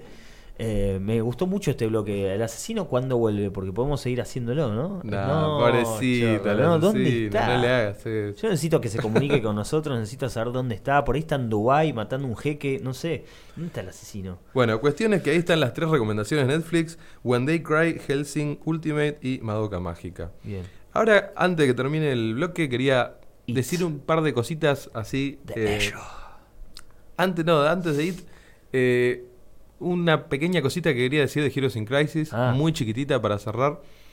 Que mucha gente que lo critica a Tom King eh, dice que escribe sus personajes fuera de, de carácter, digamos, ¿no? Bien. Fuera de personaje, justamente. Como que no respeta la naturaleza de los personajes, de los superhéroes, ¿no? Eh, que ese por ahí es su, su mayor problema. Pero yo creo que si uno no se, no se digamos, eh, Cierra. No, no se mete tanto con eso y, y se abre un poco la cabeza y trata de disfrutar la historia, ¿no? Tal vez él puede disfrutar mejor sus historias, eso quería decir. Que si no lo tomás como canon, si sabes que es un What If, un Earthworld o como se diga, eh, ya está. Claro, si podés se lo toma así, por ahí un poquito mejor. eh, y yo creo que hoy en día, a ver, yo critico, ¿no? Pero hay que ponerse también en la cabeza de este tipo que arrancó en el 2012 y 2009, siete años, el chabón hizo 20 mil millones de cosas, o sea, yo lo aplaudo el chabón, a mí me parece grosso y obviamente que no es perfecto, la puede, la puede pifiar. Obvio. Pero para mí es un tipo grosso, ¿viste? Eh, qué sé yo. Tendrá sus cositas, pero para mí es, es grosso. Eso quería decir nada más. Copado, sí, había quedado colgado. de Que había quedado colgado. Y una cosita más del programa anterior, que quería decir un par de boludeces de, ¿De la Lucifer. serie? No, esperá, esperá, guardátelo para el siguiente bloque. Guardate- comentame algo de It 2. ¿Está buena, está mala? Lo guardamos para el siguiente bloque, dale. sí, dale, sí, dale. sí. ¿Está buena, está mala? ¿Qué, Bueno, qué onda? vamos a hacer un- una breve, un breve comentario de It 2, que la fui a ver el otro día, Chapter Bien. 2. bueno, ¿qué puedo decir de la película? No me gustó. Para tirar así primero, pum. boom, No me gustó It 2 y Chapter 2. ¿Por qué no me gustó? Voy a tratar de no spoilear, es difícil, pero esto que voy a decir ya ahora por ahí se puede llegar a considerar como un spoiler, depende de cómo lo veas. Mirá que yo tengo un habito ahí. Es igual a la primera. No, no es spoiler, está bien. O sea, es, no, ¿qué es- va a haber es- Chapter 3? es medio como decir un spoiler. Pero... ¿Va a haber Chapter 3? No, no, no, va a haber Ah. Chapter 3. No, cierra, cierra. Uf, Pero mi mayor crítica es que es idéntica a la primera. No es lo mismo. No, no hay un crecimiento de personajes. Es lo mismo, pero los chabones grandes. Mirá. Pero es todo lo mismo. ¿Y a qué me refiero con lo mismo? Y que, o sea, eh, siguen teniendo como las mismas inseguridades, las mismas boludeces, como que no crecieron. Claro. ¿Entendés? Y, y la, la manera de enfrentar a este payaso 27 años después, y ya siendo adultos, es la misma manera desorganizada e infantilesca que hicieron en la primera. Que en la primera vos eso lo comprás porque son chicos. Son chicos, claro. Acá no funciona. Qué cagada. ¿Entendés? Y es lo mismo. Y no, o sea, le quieren dar como un, un poquito de trasfondo, de, de- de- de cómo matarlo finalmente, lo que sea, pero no, no funciona. Al final no, todo eso lo tirás por la borda porque termina siendo todo igual que la primera. O sea, Qué cagada. una cagada total. Yo me decepcioné mucho, la verdad. Siendo que Andy Muschietti yo lo rebanco, me parece un director recopado. Pero no, me parece que el guion es una cagada. Me parece que en cuanto al desarrollo de los personajes, me parece una verga, pues no hay un desarrollo de personajes. O sea, It, la primera, que es lo, ¿cuál es la elección? Hay que crecer, madurar y enfrentar a tus miedos. Claro. Esa vendría a ser más o menos como la elección. Bueno, acá es lo mismo. O sea, no hay, no hay una evolución del personaje. No, no, tra- trasladaron el cuerpo. el- el- Trasladaron conceptos misma- del nene lo trasladan de cuerpo a uno de adulto, a Macao, y listo, ya está. Y además, otra cosa que te digo, hay un montón de escenas que son al pedo. Hay escenas que no aportan nada a la narración. Qué cagada. Escenas que no terminan en nada. Encima decían que hay una, una escena agregada que no está en el libro, no está en las pelis. La primera debe ser. ¿Eh? Debe ser la primera. No, No, no puede te lo voy a spoilear, pero Eh, no, puede después cuando la veas. Es Igual, una escena que se sentó Macaboy con Muschietti y en 10 minutos la escribieron y que estaba buenísima y que no sé qué. Bueno, Mm. ahora. Bueno, espero que. que Otra guste un poco cosa. más que a vos, por lo menos. Otra cosa, sí, obvio, si viste la primera, mirala como para decir. Sí, no, voy a ver Pero la verdad que no, yo si hubiera sabido que era así, me hubiera. Yo te digo la verdad, le hubiera quedado com- como con la primera. Para mí, la primera, por más que quedaba abierta, cierra mucho mejor ese final abierto que lo que hicieron acá. Qué O sea, cagada, un problema de guion ahí fuerte entonces. Una cagada total. ¿Qué Bueno, bajó? Nos vamos así al, al, al bloque sin música. no, Nada. no, no. No, ahora vamos a poner un temita dedicado al asesino. Al asesino que, que no es, nuestro, que es nuestro amigo fiel. Por eso vamos a poner este temita de Toy Story. Yo soy tu amigo fiel, con mucho cariño para cortar con toda esta oscuridad que venimos. Ahí está, nada que ver, vamos a salir con la luz. Te extrañamos, asesino, volvé. Yo soy tu amigo fiel. Somos tecnología. Somos pop. Somos progresistas. Somos cada vez más parecidos a nosotros. Somos más tú. Unimos habla hispana. Volvimos. Volvimos ¿Con qué bloque? con la clínica del doctor Quique. Ese sería yo, básicamente. Bueno, hablando de doctor, perdón, quería hacer una aclaración. Yo todo este programa se lo estoy dedicando a mi abuelo. En realidad a mis dos abuelos porque... Chuchi. Ay, re tierno. Porque cumplían el mismo día, el 9 del 9. Mira. Eso fue hace tres días, básicamente. ¿Cumplía el mismo día? Exactamente. El 9 del mis, 9 mis dos abuelos. eh, Muy tanto el- especial esa fecha, Sí, esa, esa muy, muy, muy causalidad. especial. Exactamente. Y bueno, particularmente el abuelo que más conocía, que más tuve trato, digamos, era el, el padre de mi padre, era médico, fue jefe de guardia. del- Justo, y del vos el doctor, Exactamente, era, por era, eso, eh. de ahí viene grande. mi carrera en la radiofonía como doctor. Bueno, así que... Un nada, homenaje eso, a tu homenaje, abuelo, ser doctor. Volvimos con la canción de Edwin Collins, A Girl Like You. I never known a girl like you before. ¿Por qué? Porque esa canción está en el playlist de una serie que empecé a ver a partir del jueves pasado. Ya voy por la temporada 2. Ya me la está así, ta, ta, ta, ta, porque está en Netflix además. No hay que piratear, no hay que hacer nada. Que yo la bardé un poquito, pero jodiendo acá en el aire. Y acá mi amigo Cherno se enojó, el señor Chernobyl se enojó. Después nos dimos un abrazo en el blog, en el corte. Pero yo no me enojé porque bardeaste Un Lucifer. poquito, no, en Yo me general. enojé por otra bueno. cosa. Pero yo bardeé un poco a Lucifer y la verdad es que la estoy viendo. Estoy viendo la serie de Lucifer. Ni me acuerdo por qué me enojé, pero por eso no Ya fue, está, boludo. No no. importa.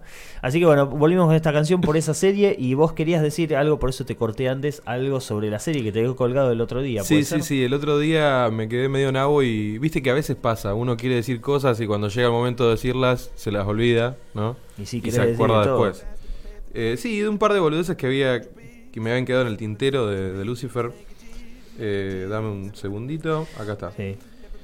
Bueno, eh, una, una idea importante que plantea Lucifer, que es bastante profunda, eh, que es la idea de que, de que uno mismo es el que se castiga o se premia, digamos, y uno se ve como se siente que es. Uno se ve como se siente que es. Claro. Ok, uno bien, uno sí. mismo es el, o sea, Como Mirta. Esto- Como te ven, te tratan, básicamente. Ponele. Eh, esta es una idea que por ahí ahora no la estás viendo tan clara. Es medio como un spoiler. arre. Y nada, pero es re vago esto. Es como un algo. Después vas a entenderlo mejor lo que estoy diciendo. Pero es una idea muy fuerte y muy profunda y muy interesante. Que se elabora más al final de la serie. Sí. Digamos, más, más ya más avanzado. La idea de que. De que uno es su propio verdugo. De que no le tiene que echar la culpa ni a Dios, ni al diablo, ni Total, a quien sea. Estoy de acuerdo. Que uno eso. mismo a veces está donde quiere estar. A veces. ¿no? Sí. Que es una idea muy interesante. Eh, porque, por ejemplo, esto tiene que ver con lo que- la idea que voy a decir a continuación. Sí. Que es que hay un capítulo muy interesante de la serie que mucha gente dirá que es relleno, pero a mí me pareció muy interesante, muy explorativo de, de todo el mito este, donde te muestran qué vive un alma en el infierno. Ah, uh, todavía no lo vi. Es intriga. un solo capítulo donde te muestra eh, qué es lo que. cómo es estar en el infierno un día. Que vos no te das cuenta hasta el final, digamos. Ajá. Eh, o sea que no te vas a dar cuenta cuando vas a estar viendo el video y vas a decir, ah, este es sobre el infierno. Al final vas a decir, uy, no, es como un plot twist.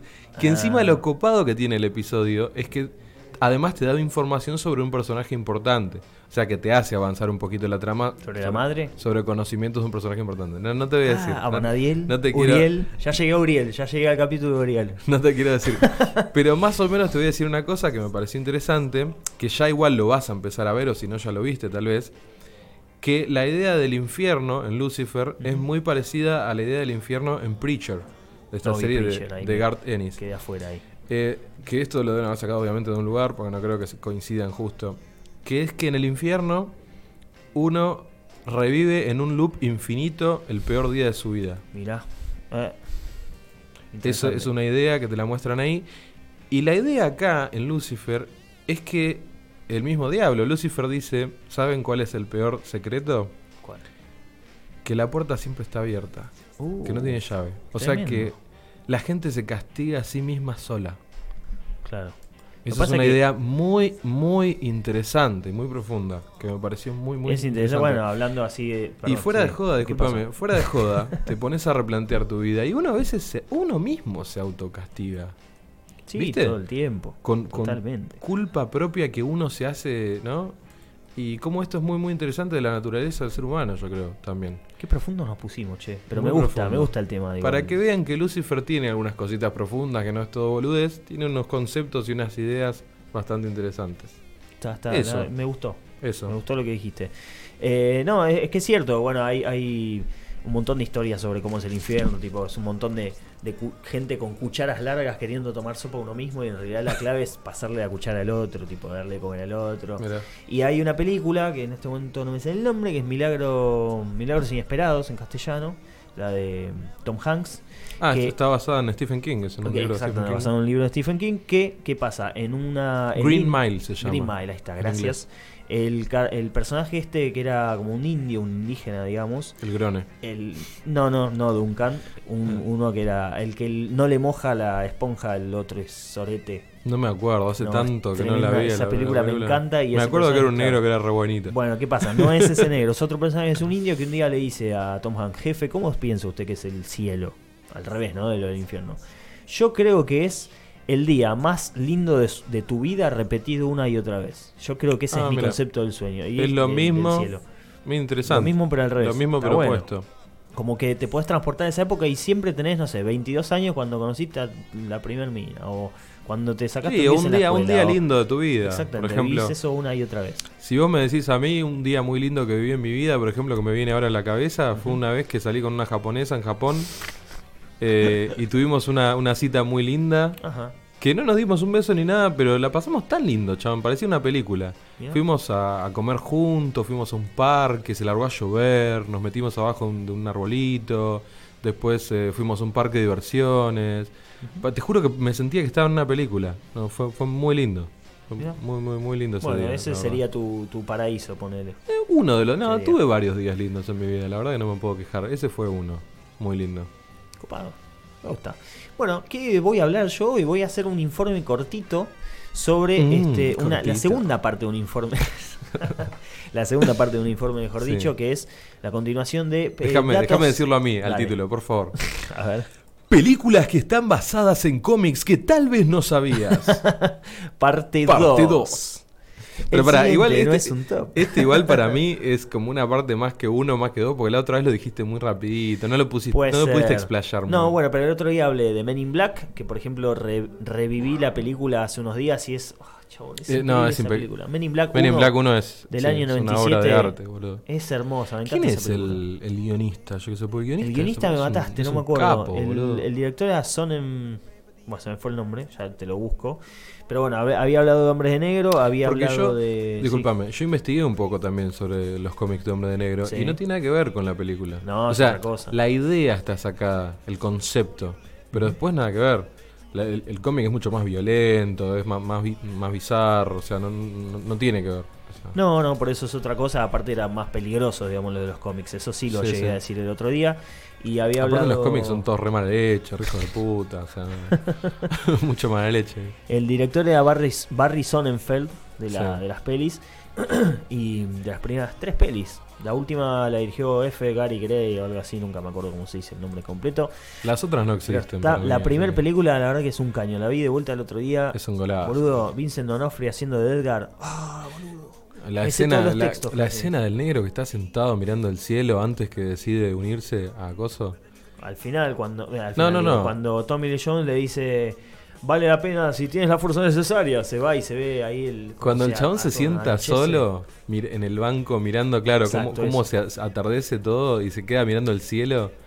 Esa escena es re linda, chabón. Es como un punto de quiebre de la vida del chabón que dice, ¿qué hago con mi vida? ¿Voy para acá o voy para allá? Es como la red pill o la blue pill de Neo, más o menos. Claro, algo así. Bueno, nada, esa película obviamente está basada en cómics, ya lo habíamos hablado el otro día, pero por ejemplo, todos vieron, eh, porque yo lo veía de chico, las películas animadas de Tintín, las aventuras de Tintín. Pero pará, hablame un poco del cómic de Hombre de Negro. Pero boludo. ya lo hablé el otro día. Ah, lo hablaste. Exactamente. Perdón. No, que básicamente son tipos que están por fuera del gobierno, que pueden matar a la gente que haga falta o con tal de esconder el secreto. Bien que no violento. solamente es contra extraterrestres, sino, eh, controlan extraterrestres, sino, Sino monstruos, sino cualquier tipo de de aberración, amenaza, digamos. aberración, eh, exacto. Algo así. De, de paranormal.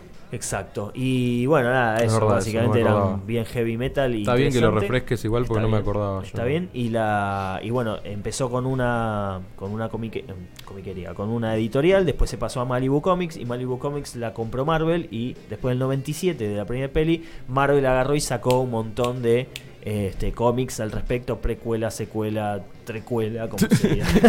Realmente La a trecuela. sacar ¿eh? la platita, la Me gusta la trecuela. bueno, ¿qué pasa? Hoy quiero hablar de otras pelis que están basadas en cómics. sí. Arranco con Tintín. ¿Se acuerdan de Tintín, y. Milú? El Sí, perrito, sí, bueno. Está basado en un cómics de origen francés, francés ¿sí? el autor es un belga, se llama Georges Remy. Te iba a decir, ¿Qué? yo estuve en Bruselas, en la capital Ah, de Bélgica, a Recheto, y ahí me enteré que Tintín era de ahí.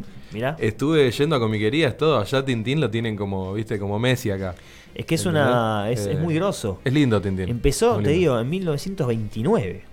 Es muy lindo en un diario, chabón. Es O un sea, pibito aventurero muy piola. Totalmente. Sí, bueno, sí. hicieron una película que ni siquiera me gasté en buscar la información porque la vi, no me gustó nada animada. La de- Eh, de animación tipo CGI. Las viejas son Sí, un caño. La de Spielberg. Es de Spielberg, De Spielberg. eh, no me gustó la verdad la animación. No es que sea ¿No? mala, pero a mí no me gustó nada. Medio Bueno, raro. Está basado en Es raro cómic- porque es como hiperrealista y la cara del chaboncito de Redefo, entonces como que es raro. Claro, totalmente. se llama Les Aventures de Tintin et Milou. Así se llama. Bueno, otra película Sí. que varios sí lo saben, pero yo no lo sabía hasta hace poco. Kick-Ass. Kick-Ass también Bueno, está sí, yo en lo cómics. sabía, de Exactamente, es de Mark Millar y está dibujado por John Romita Jr. Sí. Que no, no todo el mundo quiere a Romita Jr., quieren más al padre, me parece, tengo entendido, puede ser. No, no me acuerdo tanto. Parece que pero- había ahí como una. Un A mí tema Ki- Kick-Ass complicado. no me gusta para nada, chabón, pero para nada. No, la verdad que. ¿Sabes? Para, déjame hacer un pequeño. Sí. hablar un poquito de Kick-Ass. Eh, Kick-Ass no me gusta porque. Digamos que la idea de Kick-Ass es qué pasaría si querés ser un superhéroe en la vida real, ¿no? Como ese es más Claro. o menos el concepto. Y ese concepto está re mal, porque es re, es re, es re flashera la película, no es realista. Es re delirante la película. Y la flashearon bastante. sí, En- sí. entonces- Como un, un Watchmen trucho, parece. Claro, bien, qué, qué- qué lindo lo que dijiste. Me pareció muy certero tu, tu comentario. Es como un Watchmen trucho, tal cual. Como que no, viste. Pero igual Watchmen abraza un poco lo desconocido. Acá es como que el- el concepto original de la idea de Kikas es: ¿qué pasa si Don Pepito, el, el hombre común, dice: Voy a dice, agarrar, "Voy a agarrar a claro, un palo, me voy a poner 11 una media en la fajar gente". cabeza y voy a cagar a palo a la gente? Total. Ese era el- lo, lo que era interesante de Kikas. Y termina siendo una pelotudez cual- como cualquier cosa. Sí, con el personaje de ella, con el de Nicolas Cage. Desastre. Ahora, eh, hay una película llamada Super, no sé si la viste, que actúa Ah, eh, Dwight, el de The Office, Sí. Ah, como, como principal y actúa Ellen Page también. Sí, ¿sabes qué? Creo que la vi un día medio por arriba. Esa pero película es buenísima porque es la misma idea de Kikas, pero bien ejecutada. Ahí tenés. Ahí tenés. Tengo ver súper. Y es re violenta encima. Mirá. Re violenta. Me ¿eh? gusta eso El que chabón agarra una, una llave de, de tipo de, ¿cómo es? Sí, de- De para herramienta, la ¿viste? rueda del auto. Y le da con la cabeza un chabón así, pero heavy. ¿eh? Tremendo. Bueno, otra, otras películas basadas en cómics, Sí. esto ya se sabe porque es más actual, ¿no? Después de que empezó el UCM en el 2008, la gente se empezó a empezó a conocer películas basadas en cómics, que es básicamente Kingsman, que vos la decías antes, que también es de Mark, de Mark Millar, Millar también. ¿sí? En este caso la dibujaba Dave Gibbons y se Uh, llama The Dave- Secret Service. Dave Gibbons, es, por si no lo sabías, es el dibujante de Watchmen. Mirá, que la nombré hace un rato. ¿Cómo está todo conectado? Todo este conectado. Dave programa? Gibbons es muy grosso, chabón. Me encanta cómo dibuja ese tipo. Mirá. Es un capo total. Bueno, esta, estos cómics empezaron en el 2012, hace 7 años, igual que el muchacho... Mira, 2012 y encima el número 12. Oh my god. Oh, oh my gosh, boludo. Hoy, hoy tiene que ser el programa 12, no el 10. Pero es el 10. Bueno, lo repetimos. El programa 12 no venimos, repetimos. Hicimos este un programa. salto temporal. Este, bueno, esas otra, otras pelis, eso está, está muy bueno. Lo que decías vos antes, ¿no? Un James Bond con aire fresco. Después, un manga voy a nombrar que es All Boy. ¿sí? La Boy. película All Boy, que es heavy metal, la verdad que está muy buena la historia. Película que tuvo su remake yankee también. Sí, malísima, con este. Con este chabón. eh, Con el que hizo de Thanos, el básicamente. que hizo de Thanos, que ahora no nos acordamos del nombre. Pero ¿Cómo es el usted- nombre? eh, George Brolin. Josh Jo- Brolin, Josh Brolin. Que está en Money in Black 3. Sí. Otra vez otra Ahí está todo conectado. Sí, yo la otra vez estuve viendo de la comparación de la escena del pasillo, ¿viste? La famosa Sí, escena del pasillo sí, que muy el chabón de. Old Boy se caga a palo como con 20 personas. Tremendo. La escena original es increíble cómo está filmada. La vi analizada por gente profesional del stunt, ¿viste? Stuntman. sí, sí, sí. Y dice que es una locura cómo está filmada esa escena. Eh, en cambio, la escena del remake yankee es como más, chotita en ese sentido. Mirá. Sea, no vi la, la remake directo, no quise tampoco, verla. yo Sabía tampoco. que era una copia plano a plano, como, no sé, como la Bella y la Bestia, copiada plano a plano del original. Y me pareció una boludez. ¿Y el manga de Old Boy qué onda? Se llama Oruda Boy o algo así. The Boy. Ahí está, gracias. Este es un manga escrito por Garon, o como se diga también, Garon Sí. Tsushija. Pero la historia, ¿qué onda la historia? ¿Es igual? ¿Es diferente? ¿Qué, Ah, qué pasó? ¿Sabes que no me acuerdo? No, pero sí, el tipo está encerrado en una habitación. Sí, sí, está encerrado en una habitación Sí. por una década. Una, una cárcel privada, digamos. Y de golpe lo liberan. Claro. ¿no? Básicamente de golpe lo liberan. Y el chabón empieza a buscar a los captores.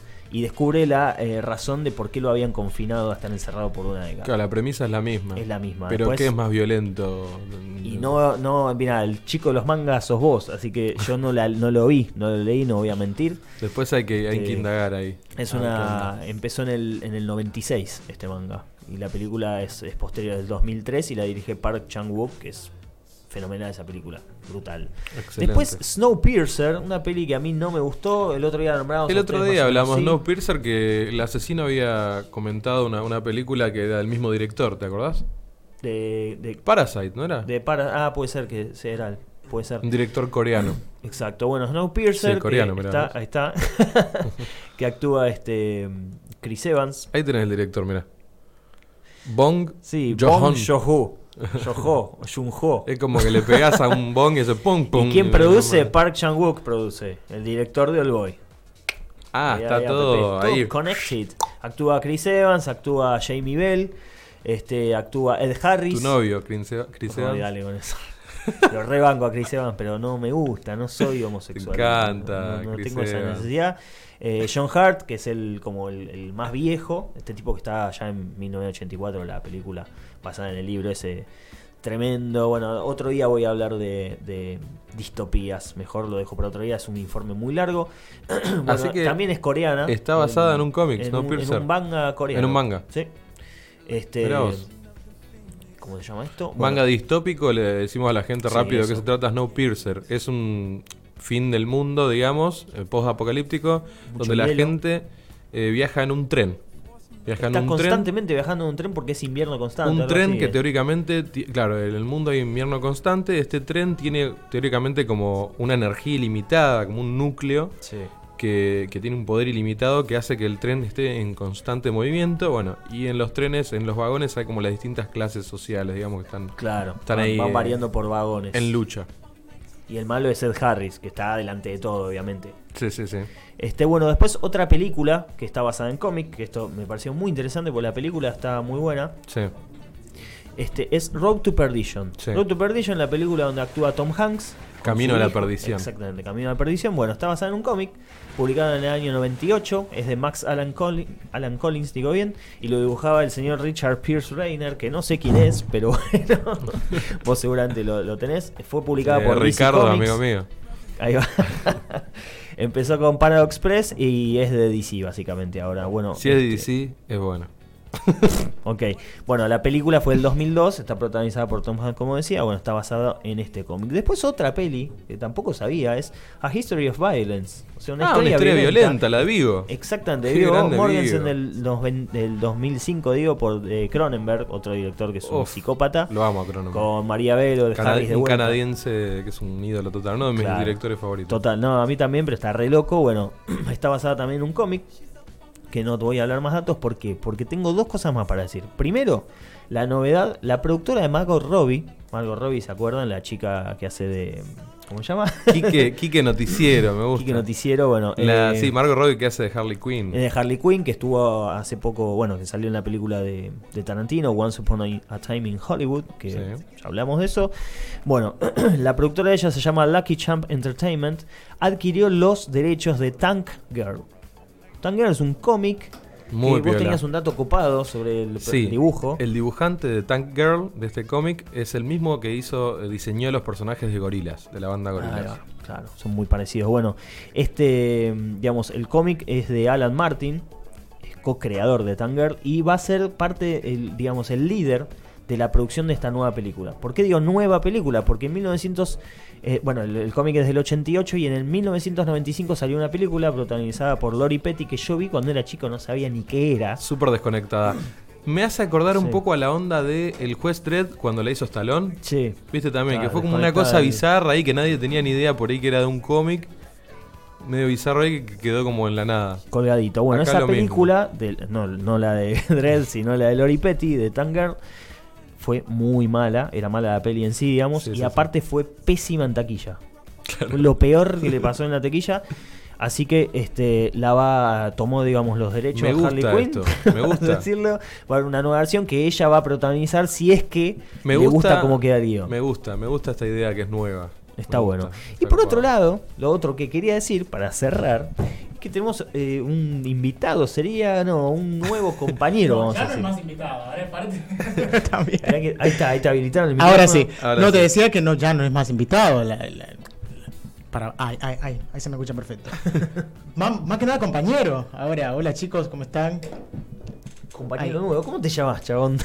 Yo te conocí el otro día, pero tenés, decinos tu nombre, quién sos. Soy Gaby, bueno, justamente vamos a arrancar a partir del programa de ustedes, bueno, de, de, de, vein- de, die- de 8 Ahora a siguiente. 10, eh, a 10 de la noche, justamente un programa de música que justamente habla sobre lo mejor de la música, noticia, actualidad, todo lo que tenga que ver con el mundo de los artistas, obviamente lo vas a encontrar en 25 Música. Me Copado, encanta. 25 25, música. música. ¿ah? O sea, Me gusta. Ahí Entonces estamos. sería jueves de 6 a 8 tenés jueves de estreno, 8 pm Argentina, y de 8 a 10 pm Argentina tenés 25, 25 música. música acá. como corresponde. Ahí va, como corresponde. Ahí está, nos despedimos Con la con una mejor noticia música, de la música acá, el muchacho sabe, se, se nota. Bueno, la próxima ¿Se, vez se nota por qué? Porque Por tu pelo, no sé. el, el, el pelo dice la música, el pelo no dice nada. No dice nada, pero bueno, no, uno intenta, ¿no? Porque ¿quién no sabe de música? O sea, por lo general la gente escucha música constantemente, a Del todo otro el lado tiempo dicen habla de que no. música. Que, Allá del otro lado dicen que no sabe nada, así que. que no sabe, bueno, vas a aprender entonces. Porque Para eso está obviamente acá el Para muchacho. eso justamente estamos con 25 Música y también no, no voy a estar solo. Me va a acompañar un grupo de, de- de jóvenes que también les gusta la música y obviamente Me encanta. eh, es, es muy variado lo que vamos a hablar. Copado, me Buenísimo. encanta. Me voy a quedar, me voy a quedar del otro lado. Terminamos, te vas, Cherno, yo me quedo escuchando acá en vivo, me parece. Bailando. Bueno, nos vamos a despedir de nuestro programa, vamos a cerrarlo. Y le vamos a pasar la posta Vamos a pasar la posta al a señor. 25 música. a 25 Música. Vamos a despedirnos con una cancioncita que se llama Whatever It Takes de los dragones imaginarios, Imagine Dragons, que la elegí porque está buenísima y porque además se usó para hacer unas cuantas ediciones este, cuando se venía Endgame. Como el eslogan de la película era Whatever It Takes, que es lo que decía Viva Negra y todos los personajes. Alguien takes. editó con esta canción y la verdad que queda muy bien. Nos despedimos con esto hasta el próximo jueves. Besito, gente. Nos vemos el jueves. Chau, chis. Adeus.